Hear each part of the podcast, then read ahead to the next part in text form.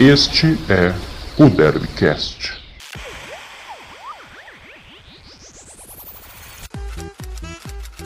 Olá, amigos torcedores de Guarani, Ponte Preta, Ponte Preta e Guarani, tudo bem com vocês?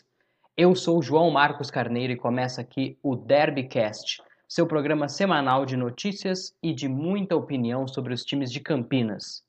Estou aqui com meu parceiro, meu amigo Eduardo Martins. Tudo bem com você, Edu?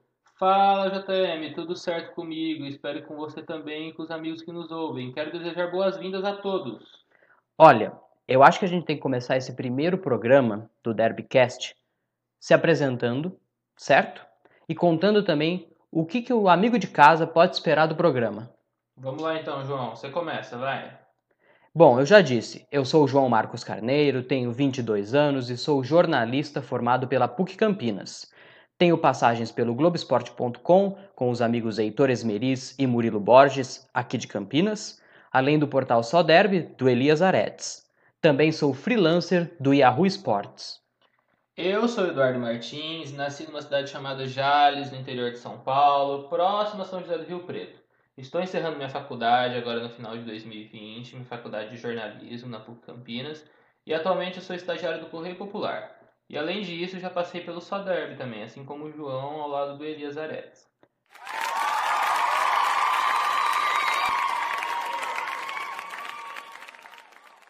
Tá certo, Edu. Vamos falar agora então um pouquinho sobre o nosso programa?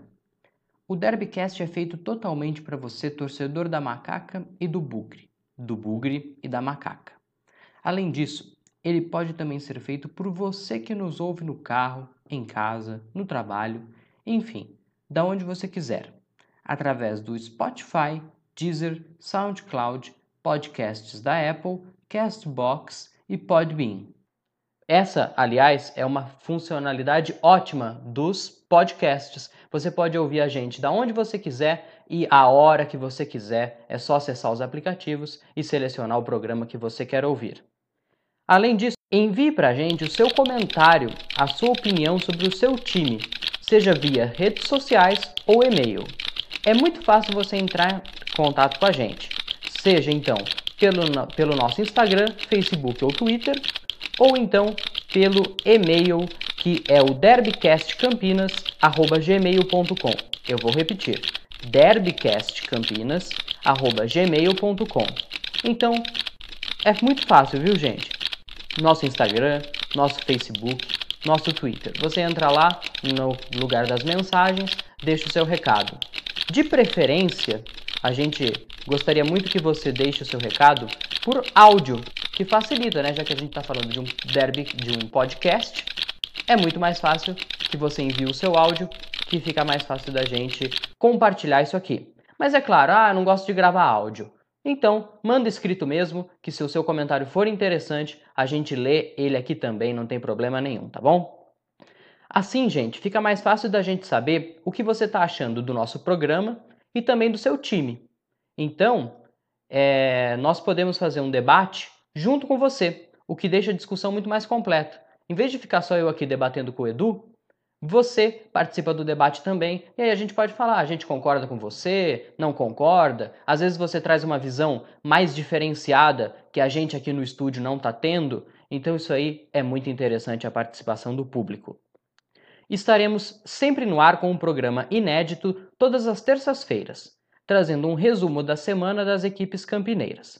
Basta sintonizar a gente pelos aplicativos que eu já citei agora há pouco, né? O Spotify, o Deezer, SoundCloud, podcasts da Apple, Castbox e TuneIn. Além disso, gente, não é uma vez só por semana que vai ter novidade aqui no Derbycast. Né? Os programas são semanais, mas nas nossas redes sociais, Facebook, Instagram e Twitter, todo dia tem as notícias de Ponte Preta e Guarani, Guarani Ponte Preta para você acompanhar por lá também. A gente convida para você que você siga a gente então nas redes sociais e dê os seus likes nas nossas publicações. Além disso, temos um canal no YouTube, onde publicamos conteúdos extras das equipes. Então, por exemplo, o nosso primeiro programa especial no YouTube será um resumo sobre as categorias de base de Ponte Preta e Guarani, Guarani e Ponte Preta é, nesses últimos anos. É a base que sempre costuma salvar as equipes de Campinas. A gente viu bem esse ano com jovens da base se destacando nos dois times. Né? Também aviso que a ideia principal deste programa é trazer à pauta assuntos realmente futebolísticos, ou seja, de dentro das quatro linhas. Porém, como nós somos jornalistas, nós não podemos deixar de trazer outros, outros, outros tipos de informações, né? Como problemas políticos e de torcida que são bem comuns aqui, né, Edu? A gente sabe. Bem comuns no futebol. A gente sabe que tem bastante problema político. Esse ano mesmo teve em Guarani, em Ponte. Saída de presidente nos dois lados. Exatamente. Ainda em tempo, afirmamos que estamos, estamos sempre abertos a receber convidados dos dois clubes, sejam, sejam eles dirigentes, técnicos, jogadores, enfim. Quem quiser falar com a gente é só entrar em contato. Já mando até um abraço para os nossos queridos assessores, o Thiago da Ponte e o André do Guarani. É, vocês sabem onde nos encontrar, tá certo? Vamos agora então, finalmente, aos nossos destaques de hoje. Retrospectiva 2019. O que deu certo, o que deu errado, o que precisa mudar nos dois lados da cidade para que este ano novo seja pelo menos um pouquinho menos sofrido. Repetir 2019 será suficiente? Tudo isso a partir de agora no Derbycast. Este é o Derbycast. A gente começa a nossa retrospectiva 2019 com a temporada do Guarani. Olhando só por cima, a gente é capaz de lembrar logo de cara de um ano com crise política e muitas contratações, mas poucas que realmente deram certo. Por outro lado, a base conseguiu tirar um sorrisinho do torcedor, principalmente uma campanha muito boa na Copa São Paulo, que revelou alguns nomes para o profissional. É, eu acho que o principal nome acabou sendo o Davó, que foi até o que mais jogou no time profissional, é, principalmente na Série B, principalmente no segundo turno, aí já com o Thiago Carpini ele se consolidou como titular. Terminou a... o ano usando a camisa 10, o Guarani também. Exatamente. E além de todo o destaque na Copinha, né, na Copa São Paulo, onde ele foi o grande artilheiro do time, levou o time até a semifinal quando foi eliminado para o São Paulo, né, que foi o campeão. Foi o campeão da Foi Copinha. o campeão, o São Paulo, então é, o Davó com certeza o grande destaque. E além de toda a qualidade que ele demonstrou, né, eu acho um negócio muito legal. A volta de ter um jogador de destaque com apelido. Ter um cara que ele é o da avó porque ele é o menino que ia treinar junto com a avó, a avó levava ele para treinar, por isso olha aí o menino da avó e aí foi ficando. É muito raro de ser visto isso atualmente. No Mundial Sub-17 que a seleção brasileira disputou nos últimos meses aí, chamou muita atenção dos nomes dos jogadores, era Peg Low, eram nomes completamente diferentes do habitual e ver um jogador com um apelido brilhando com a camisa de um dos times de Campinas é bem bacana também. Aí, além do Davó, a gente é capaz de lembrar também do Renanzinho, que também na copinha se destacou bastante também. Se destacou muito, mas muito mesmo junto com o Davó. Foi o principal jogador do time junto com o atacante. Mas no time de cima não chegou a ter tantas oportunidades assim, entrou várias vezes no segundo tempo mas não como titular, né? A impressão que dá do Renanzinho é que é um jogador que não tá tão pronto ainda que nem o Davó. Eu não considero o Davó também 100% pronto. Mas o Renanzinho parece estar tá um passo atrás ainda, muito franzino, muito pequeno, sabe? Precisa evoluir ainda para poder brilhar no profissional. Já, por outro lado, teve o Mateuzinho, que até já foi pro Grêmio treinar lá no time sub-23, é, não teve chances no time principal, no, no, time do Renato Gaúcho, mas passou um tempo por lá. É, o Mateuzinho chegou até começar a Série B como titular, só que aí, do nada, assim, veio a proposta do Grêmio e Momento no... bem conturbado do Guarani na época também, né? Ele acabou saindo de uma hora para outra, né? Do nada chegou no, no, no, grupo de, de jornalistas do que cobrem o Guarani, chegou lá a informação da assessoria de que ele estava indo pro Grêmio, assim, surpreendentemente, do nada, ninguém esperava algo desse, nesse sentido. E acabou acontecendo assim, ele era titular, mesmo o time muito mal, né? Naquela época que ele era lanterna da competição, estava muito embaixo, na zona de rebaixamento, mas ele era titular e ele era um dos poucos que ainda era elogiado, né? É, vamos lá, falar agora também outros dois nomes que a gente lembra e que tiveram menos espaço ainda do que os, os outros três que a gente já citou. O lateral esquerdo, Bidu, que na copinha jogou muito bem Muito também. bem destaques E o Pedro. Acorce, volante também, que teve oportunidade só acho que no, nos últimos jogos, acho que no penúltimo jogo aí da Bem Série na B. da Série B. Jogou só um jogo e o Bidu acho que também jogou só um jogo na Série B. Então, só para finalizar, eu acho que a solução do Guarani para a próxima temporada, que será mais uma temporada com dificuldades financeiras, que os cofres do, do clube estão longe assim de estarem cheios. A solução eu acho que é a base. Tem um trabalho bom sendo realizado, ficou comprovado isso na última temporada. Tem o Davó que já respondeu de forma muito positiva no profissional. Então eu acho que a ideia tem que ser usar mais a base mesmo e ser uma das apostas para essa próxima temporada. Legal. É, mas o time profissional, né, não tem nada para comemorar, né? Se a base foi um destaque, foi o que deu ainda um sorrisinho, como você já disse antes, para o torcedor do Guarani nessa temporada de 2019. O time no Campeonato Paulista sequer se classificou para o mata-mata, né? Foi eliminado ainda na fase de grupos. Passou vexame na Copa do Brasil e na Série B, Quase Pa- caiu. ah, quase, mas foi mesmo Se quase. pegar a classificação final, ficou uns 10 pontos acima do primeiro time na zona.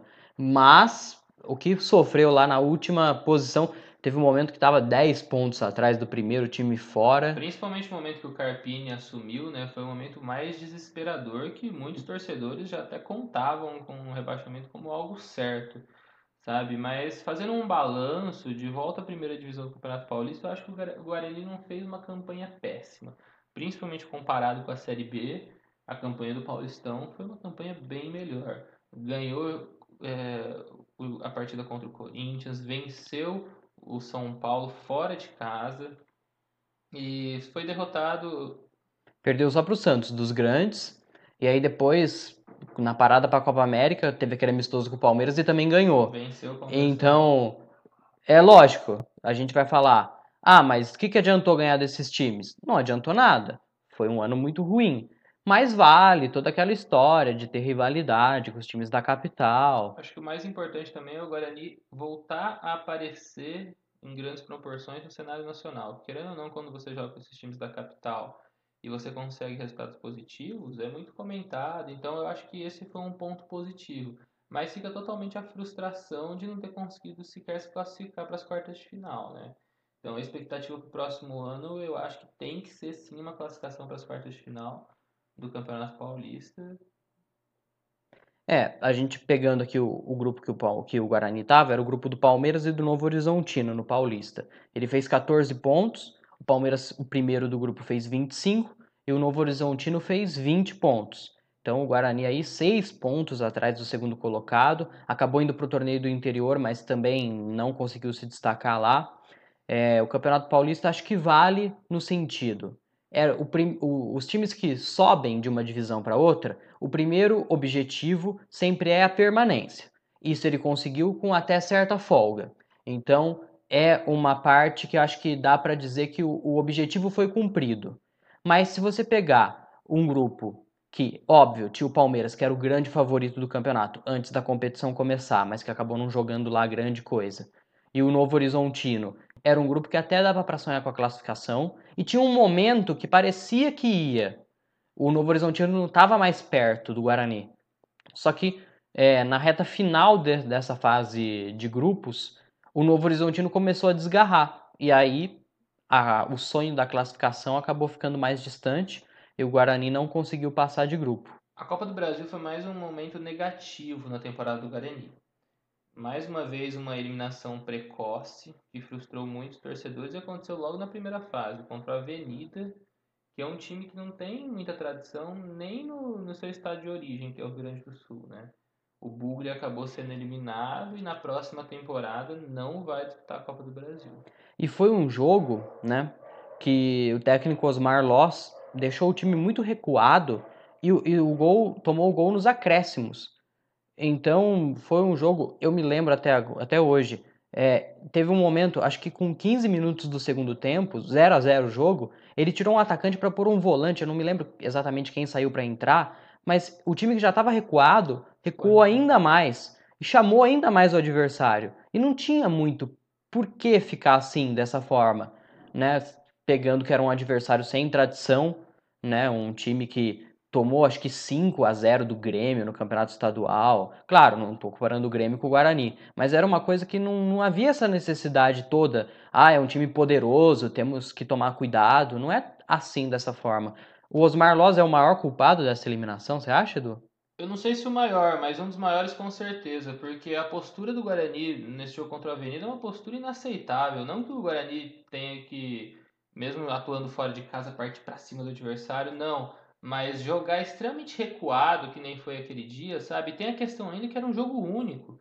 E o empate classificaria o Guarani, mas acabou tomando gol, perdeu o jogo e aí acaba sendo cruel, né? A equipe foi eliminada. E se o Guarani se classificasse, ia pegar o Corinthians depois ainda na fase seguinte. Seria difícil, é uma equipe da capital com um investimento enorme, mas seria muito importante para o Guarani essa classificação. E era um Corinthians que não estava jogando bem, e que dias antes no brinco o Guarani tinha ganhado de virada 2 a 1 Guarani, gol do Rondinelli. O Guarani tinha ganhado do Corinthians já no Campeonato Paulista e o Guarani e o Corinthians sofreu muito para eliminar o Avenida. Teve enormes dificuldades, mesmo no jogo, o jogo sendo em Itaquera. O Avenida abriu 2 a 0 lá em no começo do jogo. É. E aí depois o Corinthians teve que virar e um Corinthians muito também criticado do Fábio Carilli, que depois foi campeão, né? Mas sem jogar toda aquela bola é. que, que todo mundo esperava que jogasse. Acabou sendo campeão paulista, mas era uma, era uma equipe que tinha enormes dificuldades para criar, e o Guarani poderia ter chance sim contra eles. Bom, depois de uma série A1 do Paulista razoável, de um vexame na Copa do Brasil, chegou a hora de jogar a Série B. O desespero, né? Acho que a Série B pode ser considerado desespero para a torcida bugrina nessa temporada. Lógico que o final de temporada foi um alento, acabou deixando muitos torcedores aliviados, mas tiveram momentos extremamente complicados na Série B. Acho que o, o principal erro já começou logo de cara, com a contratação do Vinícius Eutrópio, né?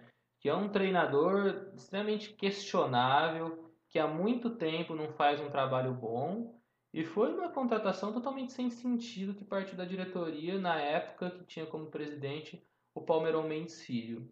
E essa contratação logo de cara se mostrou equivocada. A equipe começou mal, e antes da metade do primeiro turno ainda, o Vinícius Eutrópio acabou sendo demitido. E aí depois veio o Roberto Fonseca, né, João? É, e quando veio o Roberto Fonseca, que tinha feito um bom trabalho no Novo Horizontino, no Paulistão, aquele mesmo que a gente falou, que acabou eliminando o Bugre, né, na no fase ano de anterior, grupos. o Roberto Fonseca quase levou Londrina para a Série A também, foi questão de detalhes que não conseguiu subir primeira divisão. Quando ele chegou, a minha expectativa era de uma melhora muito grande do time.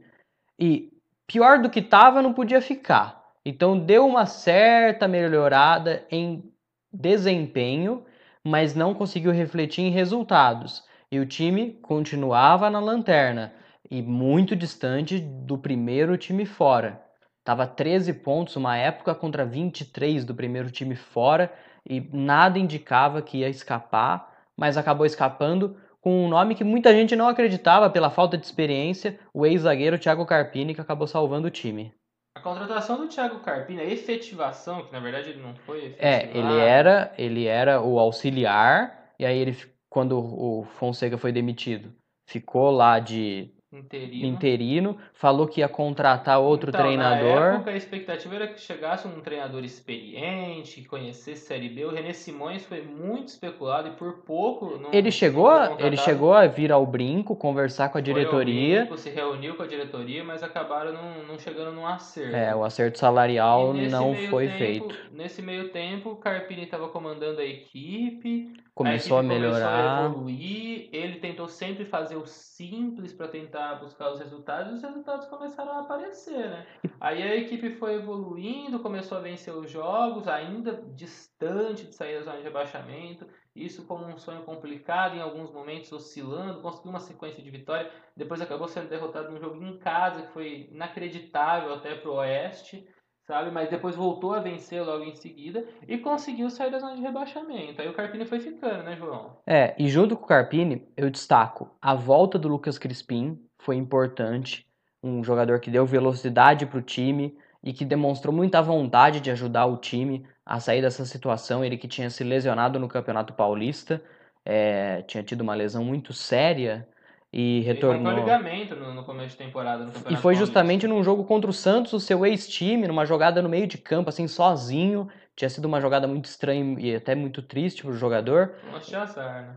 É, muitos diziam que ele não voltaria a jogar esse ano, mas ele voltou a jogar esse ano e foi fundamental pro Bugre. E eu destaco também, a gente já falou do Davó mais cedo, mas eu destaco também o Michel Douglas, centroavantão, grandão, muita gente não confiava nele, falou, falavam, falavam que poderia não dar certo, que não tinha tanta qualidade técnica, mas mesmo sem essa qualidade, ele conseguiu fazer vários gols importantes. Quantas vezes o Guarani não ganhou de 1 a 0 e o gol foi dele, principalmente dentro de casa. Então, foram ah, junto com o Davó, o Crispim, o Carpini, o Michel Douglas também, outro destaque importantíssimo. O Michel Douglas foi uma contratação que eu achei até estranha quando aconteceu, principalmente por esse porte dele. É um jogador muito alto e que não tem tantos recursos técnicos, né? Mas ele provou nessa Série B que ele é útil. Ele foi muito útil e ajudou demais o Guarani, sabe? Eu acho que o Crispim foi um pouco mais importante que ele, principalmente por causa dessa reta final, que ele deu uma velocidade diferente para o time. Ajudou muito a bola a chegar no ataque para o Davó e para o Michel Douglas, que era uma dificuldade que o, que o time tinha. Mas certamente o camisa 9 do Guarani, o Michel, foi muito importante nessa Série Ele não se destacou tanto o Crispim com gols, mas com, é, com, o sistema de jogo da equipe. Sim. Fazendo um paralelo aí, mais ou menos. O Gabigol no Flamengo se destaca com os gols, mas a importância do Everton Ribeiro para o sistema de, de criação do time óbvio, não comparando Michel e Gabigol, é, comparar, Lucas vale... Crispim com Everton Ribeiro, mas fazendo um paralelo aí de um time que todo mundo fala, que todo mundo vê jogar. Vale muito esse paralelo e acho que, acho que é importante mesmo. O Crispim foi, foi fundamental e foi um jogador que me surpreendeu também, porque no, no Santos, mesmo na categoria de base, ele era aquele jogador que prometia muito, mas não conseguiu entregar no profissional. Teve uma passagem pelo São Bento, também não conseguiu aparecer. No começo do ano, quando foi contratado, foi um jogador que eu também tinha dúvidas. E terminou o ano bem, foi muito importante na Série B. A gente falou de vários jogadores, mas quem foi o artilheiro do ano? Quem? Quem? Quem? Quem? Diego Cardoso. Diego Cardoso, um grande campeonato paulista, foi muito bem, principalmente na vitória contra o Corinthians. Porém, na Série B sumiu, né? Quando o time mais precisava, né, João? Ele acabou ficando muito tempo fora até do banco, voltou a ter oportunidade só na reta final, nos últimos 10 jogos, mais ou menos isso daí. O Carpini voltou a relacionar ele pro banco, e aí é, ele fez o gol, ele, ele, acho que ele retornou, a primeira vez que ele voltou a jogar foi contra o Sport, que ele fez o gol da vitória no, nos minutos finais, já nos acréscimos, e ali ele voltou e, e, desde então ele começou a ser titular. O Michel Douglas teve um problema físico. Nos últimos 4, 5 jogos ele teve um problema físico. E aí o Diego Cardoso voltou a jogar e fez alguns golzinhos também nessa reta final de Série B. E somou 12 gols no ano, o artilheiro do Bugre na temporada. Temporada essa que teve 53 jogos, com 16 vitórias, é muito pouco, hein? 11 empates e 26 derrotas um aproveitamento de 37,1%. O time do Guarani marcou 42 gols e sofreu 60. 60 gols sofridos na temporada mostra que tem algum problema muito sério, né? Desde goleiro, que foi uma incerteza no clube desde o começo do ano, Clever, o Jefferson Paulino, o Giovani no Giovani, Campeonato Paulista, no Campeonato Paulista que foi muito questionado pela torcida até no sistema defensivo também, que passaram vários nomes na Série B. Na minha opinião, quem mais se destacou e quem mais conseguiu se firmar foi o Luiz Gustavo, que ele acabou ajudando muito a acertar a defesa durante a temporada. O Giareta é um jogador que eu, eu acho que tem qualidade, mas que oscila muito, teve momentos bons, momentos ruins durante o ano, e isso acabou prejudicando também o sistema defensivo da equipe. Sem contar também o Ferreira, né, que teve várias oportunidades na Série B e foi outro que oscilou demais. Criticado pela torcida, é, teve até conflito com alguns torcedores no momento de maior crise da equipe no ano. É um jogador que tem identificação com o Guarani, que nunca deixou de se dedicar pelo Guarani, mas em campo também ficou devendo. E agora, então, chegou a hora de falar da Ponte Preta aqui no Derbycast. Ponte Preta! O ano da Macaca foi de altos e baixos. O Paulistão terminou com a derrota para o Red Bull Brasil na final do Campeonato do Interior. E também não podemos nos esquecer do fracasso na Copa do Brasil.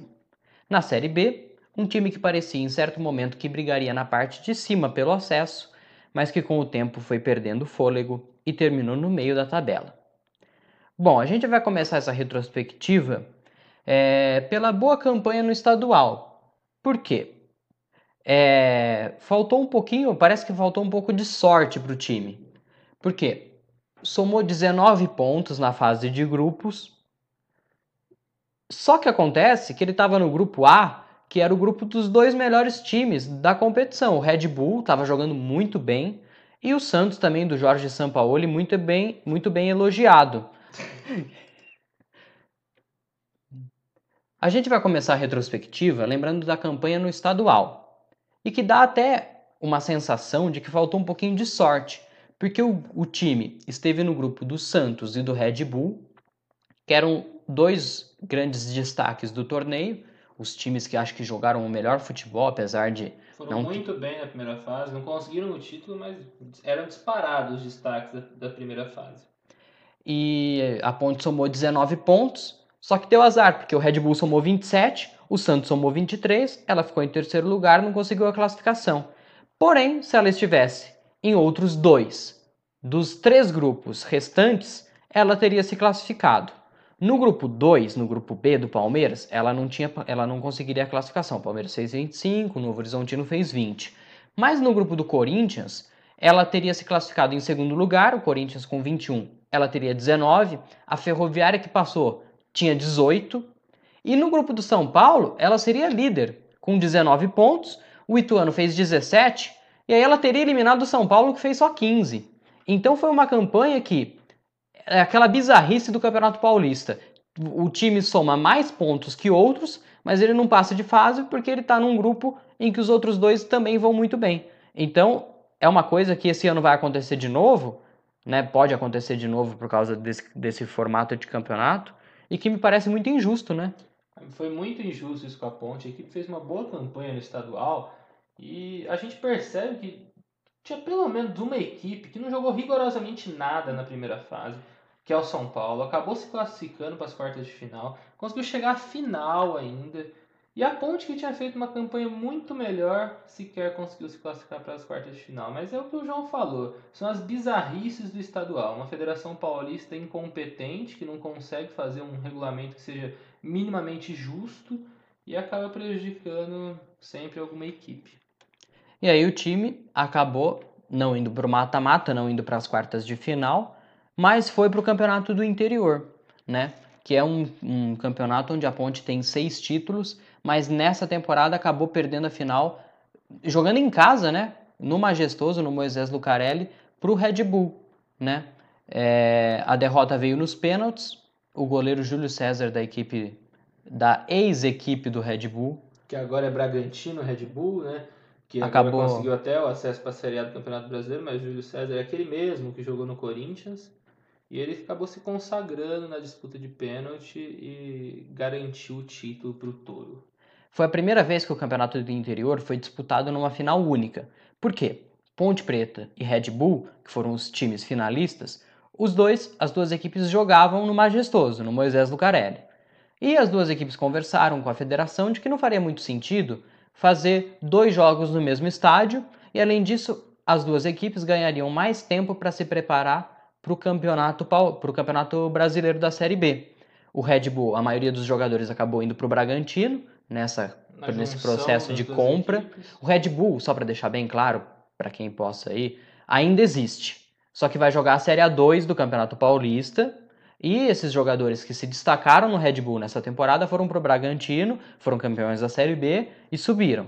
Então, as duas equipes é, conseguiram se acertar com a Federação Paulista. Final única no Majestoso, o jogo foi 0 a 0 um jogo bem aberto, até com algumas possibilidades de gols, mas quando chegou nas penalidades máximas, o goleiro da Ponte, o Ivan, não conseguiu se destacar, mas quem se destacou foi o Júlio César, diferentemente do que se esperava, né? O Ivan costuma pegar bastante pênalti e o Júlio César não era conhecido por pegar tantos pênaltis, então foi até uma surpresa também. Com certeza, e foi uma pena para o Ivan, né, que pelo segundo ano seguido Ele foi o principal destaque do futebol campineiro na temporada, disparado, com convocações até para a seleção brasileira, tanto de base como profissional. E foi uma pena que ele não conseguiu ajudar a Macaca nesse dia. Um jogador extremamente prestigiado na comissão técnica da seleção brasileira, um jogador que agrada ao Tafarel, que é um dos maiores goleiros brasileiros da história e que atualmente é o preparador de goleiros da seleção.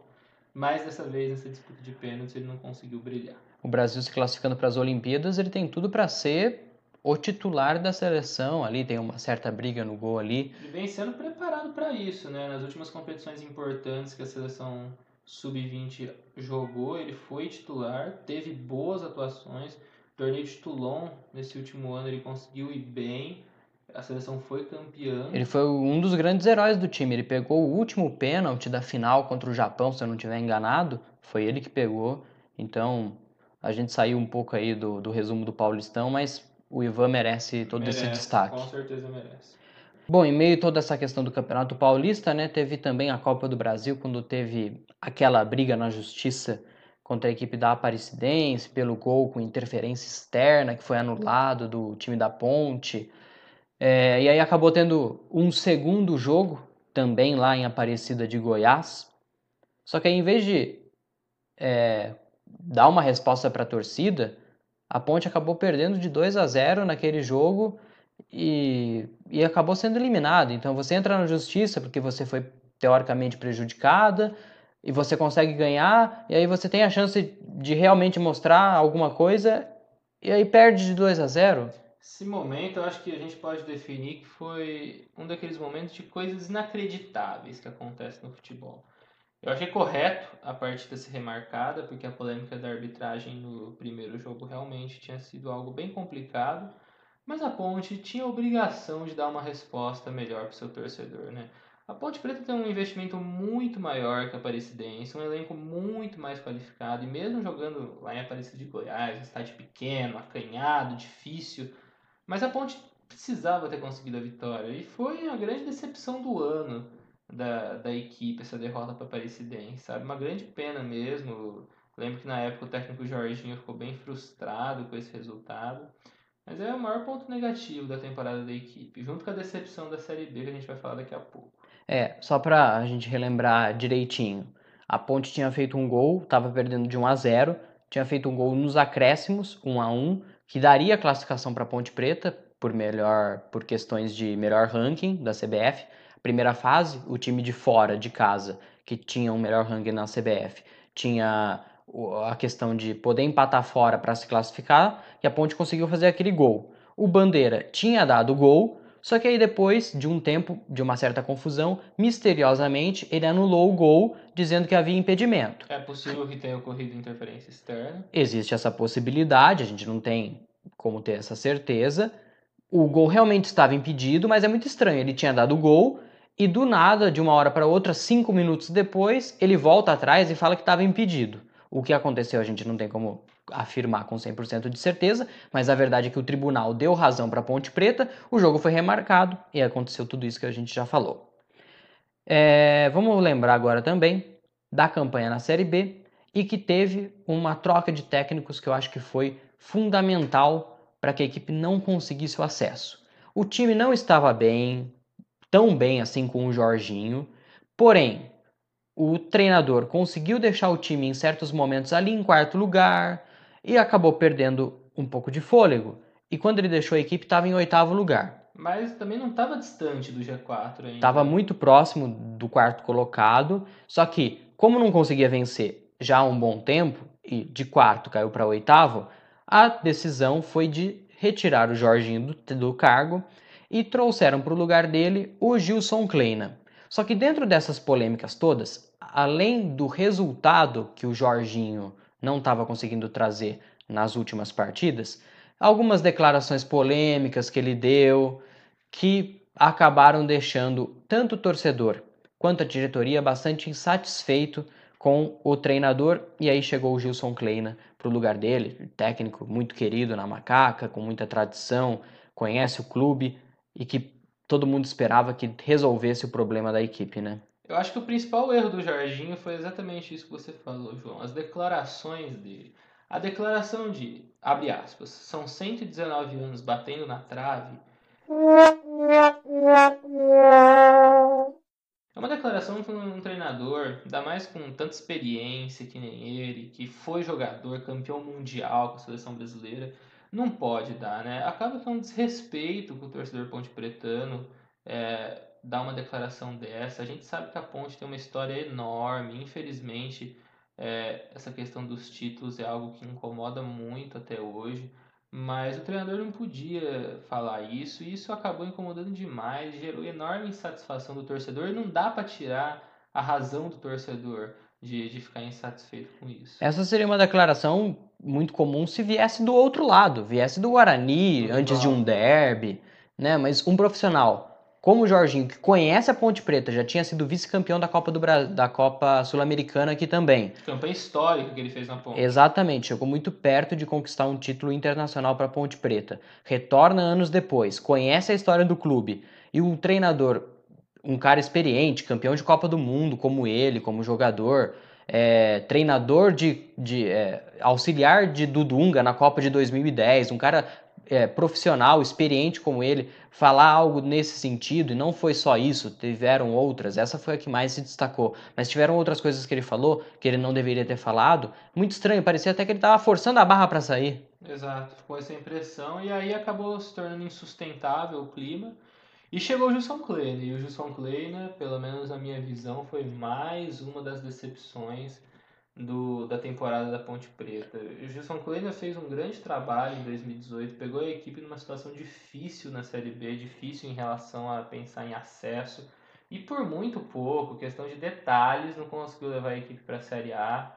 Terminou a Série B de 2018 na quinta colocação, mas o trabalho desse, dele nessa temporada foi totalmente diferente. Ficou devendo muito, tiveram problemas durante a temporada, principalmente no momento que a diretoria dispensou alguns jo- jogadores que não estavam trazendo resultado. Mas foi bem, bem frustrante mesmo o ano do Gilson Kleina, né, João? É, ele parece estar um pouco até desatualizado, né? Ele estava ele tava no Criciúma, que acabou caindo, ele era o técnico no começo da Série B, Desde o começo um trabalho muito ruim no Criciúma também. E aí, mesmo assim, a Ponte veio, contratou ele depois que ele foi demitido do, do Criciúma. E na Ponte também ele não conseguiu desempenhar um bom, um bom papel. Ele permanece para essa temporada 2020. Continua sendo uma grande aposta para essa temporada de 2020 da diretoria, mas realmente ficou devendo demais e acho que até conceitos de jogo e tal, ele precisa repensar um pouquinho, que nem o João falou. A impressão que dá é que ele está ultrapassado, que talvez parou um pouco no tempo, sabe? E- Isso acaba prejudicando muito o clube. E muito estranho, de uma temporada para outra, né? Porque, como você disse, foi quinto colocado, quase subiu em 2018. E aí, um ano depois, tanta dificuldade e tal. Talvez, claro, o elenco tenha muita culpa disso também. A culpa não é só dele. Não vamos jogar tudo nas costas dele, nas costas do Jorginho. O elenco tinha muitos, muitas dificuldades. Né, tinha alguns jogadores de destaque como o Roger, que foi o gra- grande artilheiro da temporada, fez vários gols na Série B, mas que não foi suficiente, né? Sim, e o elenco acho que merece críticas também, principalmente por causa disso e também por alguns jogadores que pareciam ser descomprometidos durante a temporada, sabe? Um exemplo enorme ficou naquela polêmica do atacante Dadá, né? Que ele acabou se envolvendo com a torcida e foi um ponto negativo da equipe na temporada também. Então acho que faltou um pouco de dedicação dos jogadores também, de realmente querer o acesso, sabe? lutar, batalhar muito por isso. E aí juntou com uma diretoria que também está bem desorganizada, com a questão dos treinadores que passaram, e a Ponte acabou tendo um ano frustrante também. Falando um pouquinho também das categorias de base, né? O Jorginho achou lá, pensou muito bem o Camilo, jogador de meio de campo, segundo volante ali, que esse sim se destacou em boa parte da Série B. O Camilo Foi um dos certeza- pontos positivos. O Camilo com certeza é um ponto positivo da Ponte nessa temporada. É um jogador que mostrou ter muita qualidade, méritos totais do Jorginho de descobrir ele na base, sabe? E até pensando financeiramente no futuro, é um jogador que pode render um bom negócio para a Ponte, sabe? É um volante que pode jogar de segundo volante, pode jogar de terceiro homem no meio-campo. Talvez numa, num esquema tático até mais ousado, ser o primeiro homem do meio-campo. Mas é é um jogador com bom passe, com bom poder de marcação e que pode ter um futuro muito legal na ponte. Você falou de vendas. Né? Esse ano teve a venda do Abner, o lateral esquerdo, para o Atlético Paranaense, que foi a maior venda da história do clube. Então, a base aí também, além dele ter jogado, não por muito tempo, jogou uma parte dessa temporada no time principal, no time titular, e talvez até é, a saída dele tenha sido um dos complicadores para o time não conseguir o acesso. Lógico, não dá para recolocar novamente. Saiu um jogador e o time caiu tanto assim mas ele era uma peça importante, com assistências, com, com boa recuperação atrás também.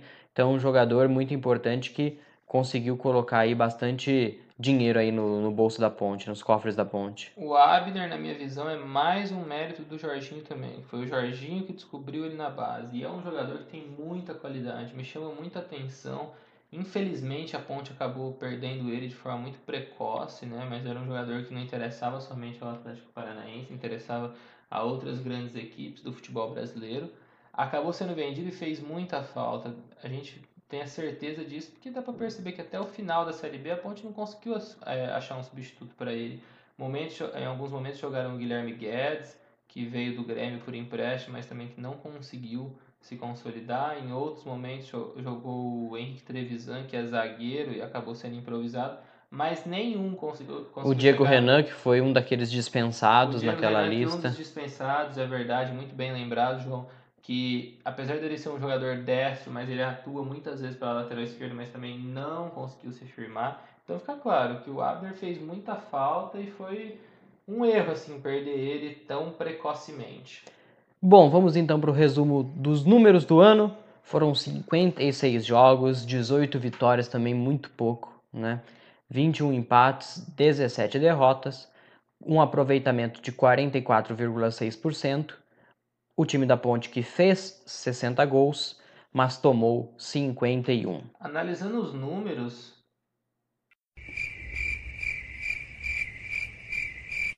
analisando os números, a gente percebe que o número de vitórias foi bem maior do rival do Guarani. O problema é o número de empates. E muitos desses empates poderiam ter sido vitórias.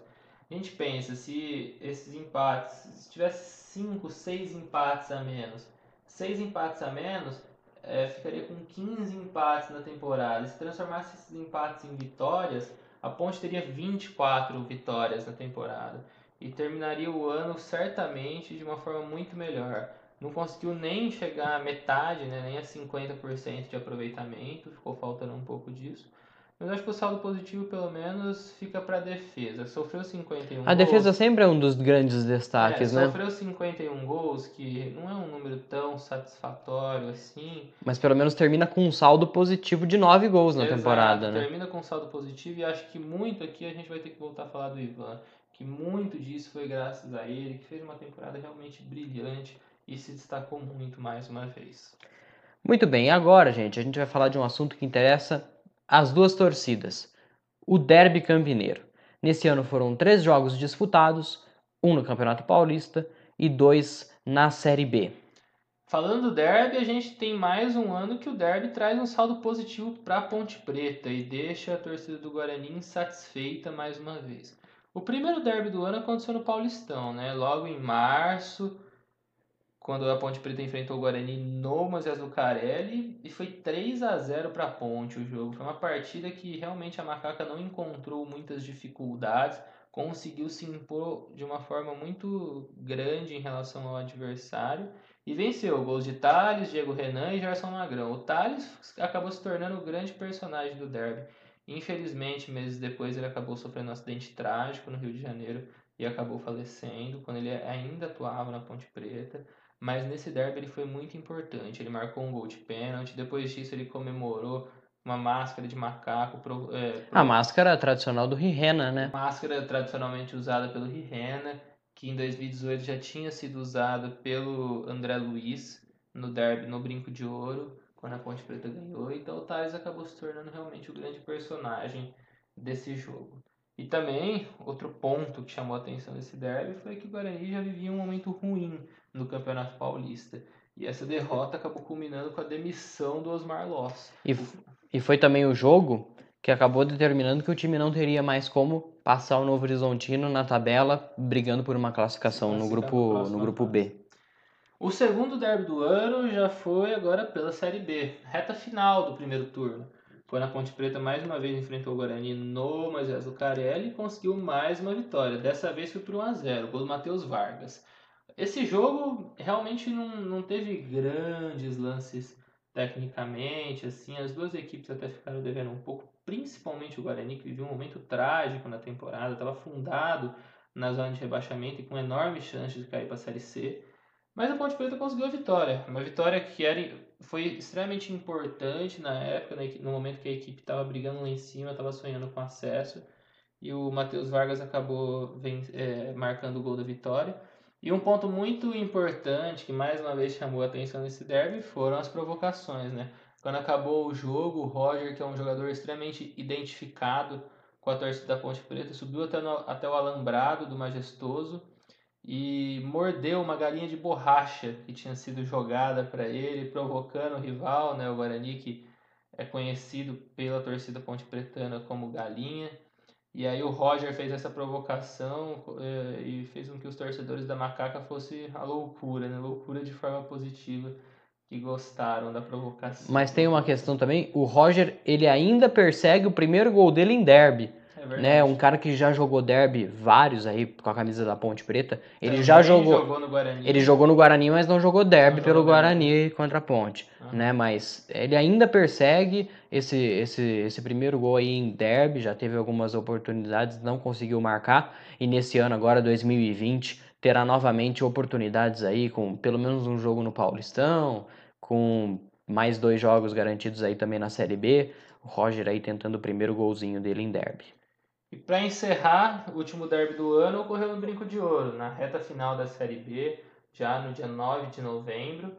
E foi um empate de 0 a 0 entre Guarani e Ponte Preta. Um empate. Sem graça. Foi uma partida que ficou devendo muito. Se a partida no primeiro turno, no Majestoso, já, já havia ficado devendo um pouquinho, essa do Brinco, então, ficou devendo muito. A Ponte já estava num momento bem ruim na Série B, o Guarani no momento de alívio, que não, matematicamente ainda não, não tinha escapado 100% do rebaixamento. E era um, era um, o Guarani viveu um momento melhor que o da Ponte naquele sim, momento. Sim, na prática o Guarani estava fora do, da zona de rebaixamento já, mas mesmo assim o Guarani foi um pouquinho superior à Ponte no jogo, teve alguns momentos bons, conseguiu criar jogadas, mas não conseguiu marcar. Né? E mais uma vez não conseguiu vencer a Macaca. Nesse jogo o grande destaque foi o goleiro Ivan.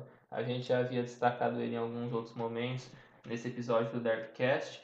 E ele fez uma excelente partida no brinco. Realmente foi, foi o melhor jogador em campo e, e acabou garantindo pelo menos um empate para a Ponte Preta. Ou seja, no total, 4 a 0 para Ponte Preta nesse ano. E o Guarani não conseguiu marcar nenhum gol hum. no derby. Esse é um ponto negativo que realmente é algo preocupante pelo lado verde né, da cidade de Campinas. E é algo que o clube precisa se preocupar, né? É complicado esses tabus e tal, a gente sabe que faz parte do futebol, mas acaba incomodando muito o torcedor. E na montagem do elenco para essa próxima temporada, acho que a, diretoria precisa pensar muito nisso também. A gente tenta montar um elenco qualificado para fazer com que a equipe volte a ganhar o derby, né? Coisa que não acontece desde 2012, quando venceu aquele histórico derby no Brinco de Ouro por 3 a 1 O derby ficou conhecido como o derby do Medina. É, se você pegar o último derby importante realmente, que valia alguma coisa de maior relevância, que era esse da semifinal, o Guarani conseguiu vencer. Mas desde então, 2013 não ganhou. Depois nós ficamos até 2018 sem ter jogo. Em 2018 a Ponte Preta voltou a vencer. Né? Venceu né? um derby, empatou o outro, que foi no Majestoso. E os três desse ano, mais duas vitórias para Macaca e apenas um empate aí é, na conta das duas equipes. Tá certo, Edu? A gente está encerrando aqui então o nosso primeiro Derbycast.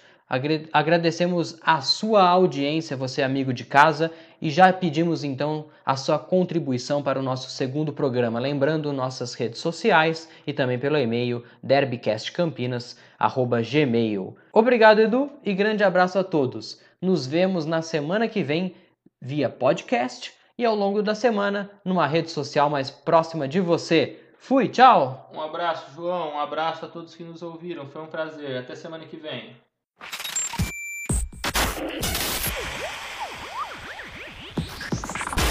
Este é o Derbycast.